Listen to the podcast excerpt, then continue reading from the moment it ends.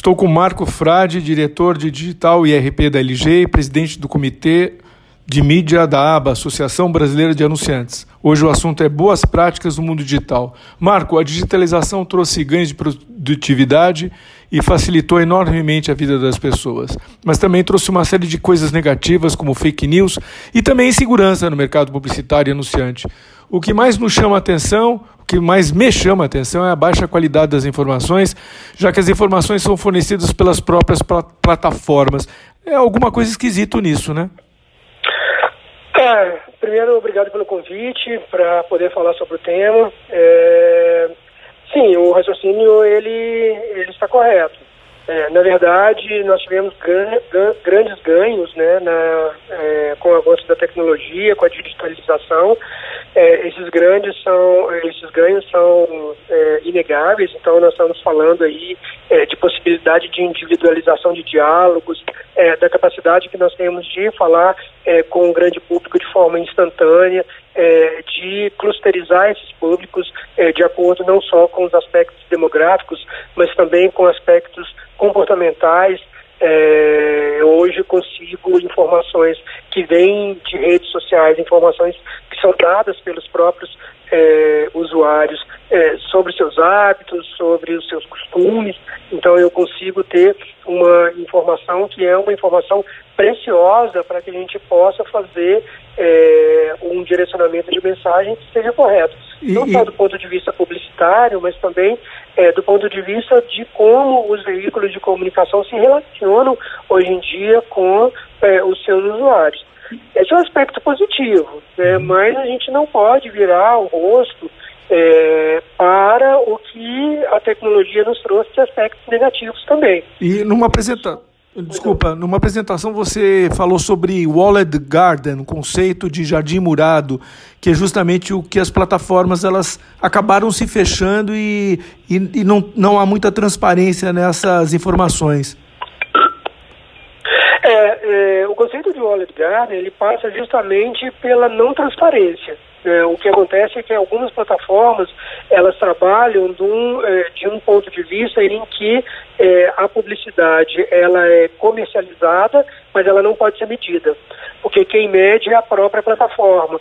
Então, é, nós trabalhamos num ambiente completamente obscuro e não temos a capacidade de fazermos auditoria daquilo que é comprado efetivamente. Que acontece é que a maioria dos sistemas de mídia, de plataformas de mídia hoje, são auditadas por terceiros. Esse custo é um custo sempre do anunciante, mas algumas plataformas, grandes plataformas, não permitem é, auditoria de terceiros em seus, seus ambientes. É, e eu não estou falando de, de pequenos, estou falando de plataformas globais, como Google, Facebook, Verizon. É, todas essas plataformas, elas é, têm algum tipo de entrega que é uma entrega obscura. A Verizon, para poder se adequar hoje em dia, eles já permitem é, a aplicação de tags de monitoramento, seja de monte, de seismic ou qualquer outro tipo de tag para poder tornar mais transparente no mercado, mas as duas grandes plataformas globais é, de, de, de, tecnologia digital não, não permitem ainda. Agora, Isso é muito ruim para o mercado. Ah, não é uma contradição, porque o mundo digital se gaba de ser totalmente contabilizável, o que ele chama de accountability. Mas, ao mesmo tempo, eles prometem alcançar pessoas que efetivamente não alcança. É essa a lógica? Lógica é a lógica da não possibilidade de medir. Então, eu é, não sei se alcança, eu não tenho certeza se alcança e eu não tenho como medir se alcança ou não alcança. Esse é meu ponto. O meu ponto é, é pode ser que alcance, mas eu não tenho absoluta certeza é, de, disso porque eu não tenho uma auditoria independente fazendo essa, essa medição. É, na realidade, quando nós fazemos essa medição onde nós podemos monitoramento, a gente sabe que, por exemplo, é, a lógica de entrega é uma lógica menor do que o que se vende.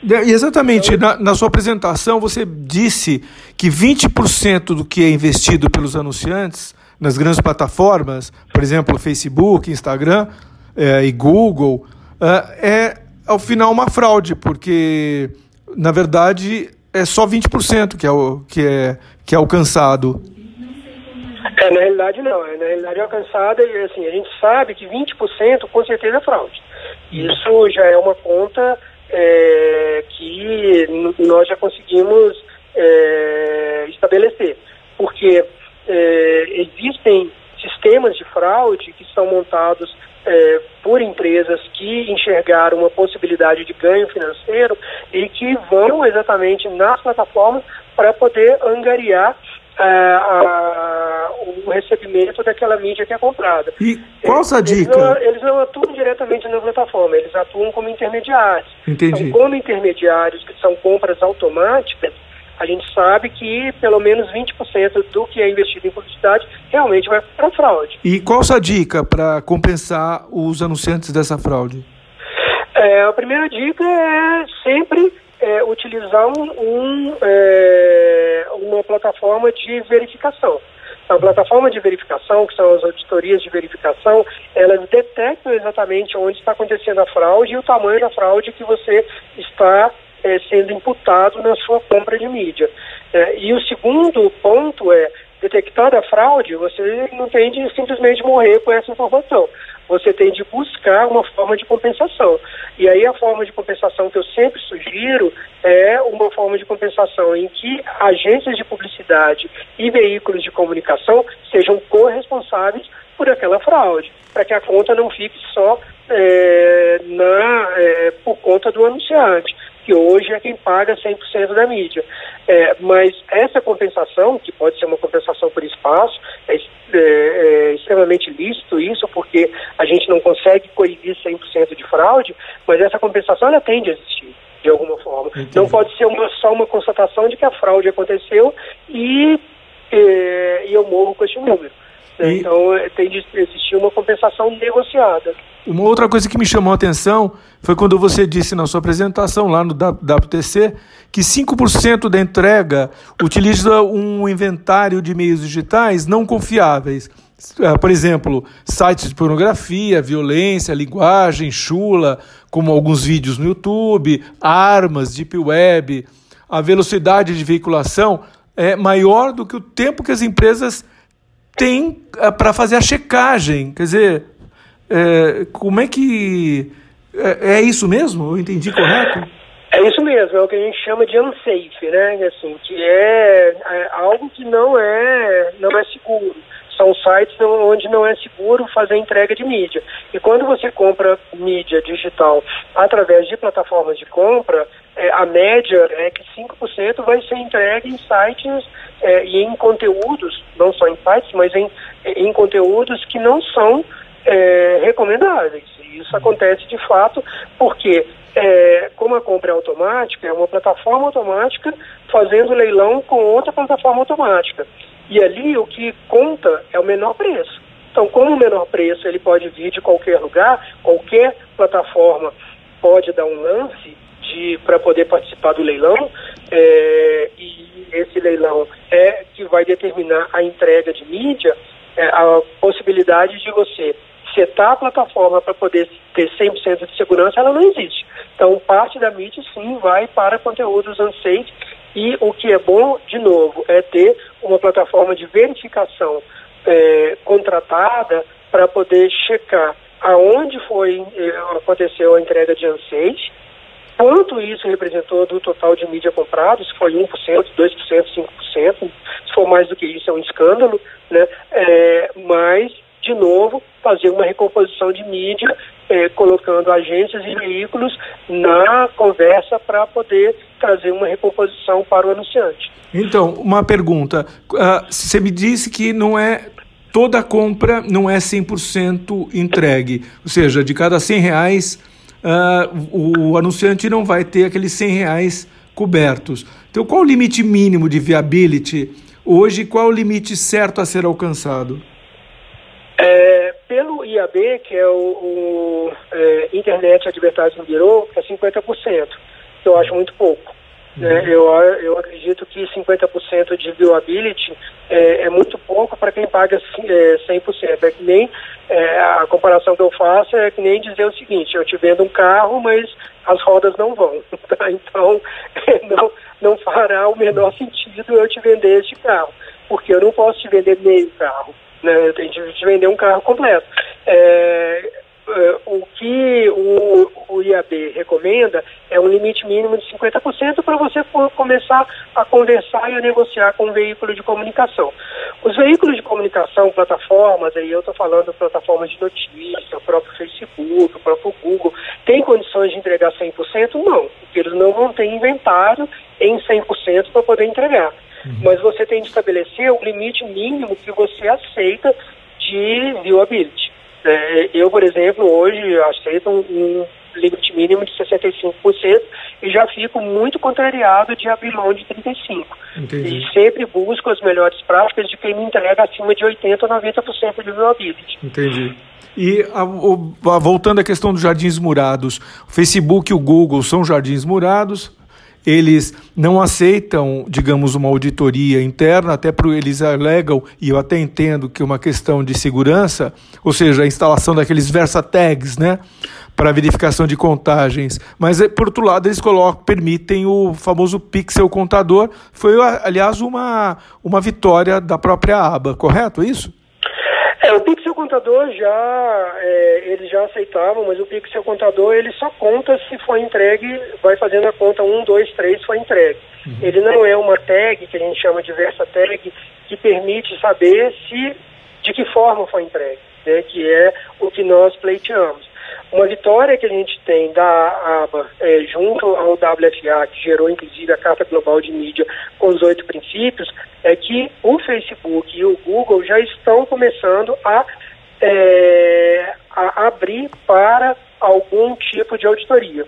Ah, então, o Facebook está é, abrindo para uma auditoria global, que é a MOLT, é, e o Google, recentemente, essa semana, inclusive, é, já anunciou que vai abrir para uma auditoria que é Nielsen. É, é, é, uma vitória, mas ainda não é a melhor vitória, né? porque isso me exige contratar de um fornecedor específico indicado pelas próprias plataformas. O ideal seria que fosse uma independência em que eu escolho o fornecedor que eu quero. Ok. Uh, é o chamado Third Party Viability, é isso? Third Party, Third Party Viability. Ok. Agora, poucas empresas, isso me chamou atenção também, uh, ouviram falar de TechFi, que é justamente quando você se apresentou uh, lá no WTC. Uh, dá para você explicar um pouco o que, que é a auditoria TechFi? O que, que é o TechFi? É, o TechFi, na realidade, é um comissionamento que se paga para uma plataforma automática comprar mídia. Porque hoje é, a, gente, a gente compra grande parte da mídia por, pelo, por uma metodologia que nós chamamos de programática. Ao invés de ter uma pessoa fazendo a compra um a um, tem uma máquina comprando isso e essa máquina ela está fazendo um leilão com uma outra máquina. Essa máquina que compra é a DSP, está fazendo um leilão com uma é, OLP para poder fazer uma é, um bidding, né, um leilão. É, como existe uma tecnologia envolvida e as empresas que desenvolveram essa tecnologia elas precisam ser remuneradas, elas são remuneradas por uma comissão chamada TechFi. Então isso representa 5%, 7%, 8%, 10% do valor do custo por mil de cada mídia que é comprada. E, e como é que eu faço para pedir esse dinheiro de volta ou uma compensação em forma de espaço? Não, você não tem, né? Na realidade, isso é um preço que você paga pelo serviço. Ah, ok. Então, tá. O que você precisa fazer é negociar o melhor tech fee possível para que você tenha rentabilidade. Mas esse dinheiro não volta. Esse dinheiro é um custo pelo serviço. Ok. É, seria legal talvez você terminar falando do, desse ótimo trabalho de conscientização que a ABA está fazendo e sobre essa, esse documento chamado Boas Práticas no Ambiente Digital. Então, é, a ABA, é, a Associação Brasileira de Anunciantes, ela tem por finalidade é, trabalhar com as melhores práticas para é, o mercado publicitário de é, anunciantes. É, e todas as nossas ações elas são voltadas para que essas melhores práticas aconteçam em vários terrenos, não só de mídia, é, mas no terreno de, é, de legal, por exemplo, de jurídico, é, em que envolve aspectos relacionados às questões jurídicas, à publicidade infantil, à ética na publicidade, enfim, tem vários temas que estão relacionados aos, é, ao ambiente de anunciantes que fazem parte do é, trabalho que a ABA faz no mercado. É uma associação sem fins lucrativos, claro, é, em que os profissionais trabalham por espontaneidade.